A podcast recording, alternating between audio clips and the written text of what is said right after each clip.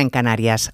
Tal día como hoy, del año 2011, ETA anunció el cese definitivo de su actividad armada fruto de la presión de las fuerzas de seguridad del Estado y del Estado de Derecho.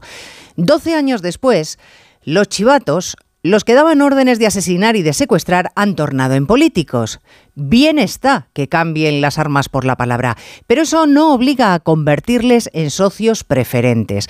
La creencia no es solo del PSOE. Hoy nos enteramos de que otro de los socios especiales, Oriol Junqueras, el líder de Esquerra, se va a Irlanda para que Jerry Adams, el cabecilla del IRA, le dé doctrina. ¿Qué nos está pasando? ¿Cómo hemos llegado a que haya partidos que conviertan en referentes políticos a los que tenían las balas como argumento? ¿Cómo es posible que haya formaciones dispuestas a bendecir que no todos somos iguales ante la ley, que pretenden perdonar a los que atentaron contra la Constitución o metieron la mano en la caja común?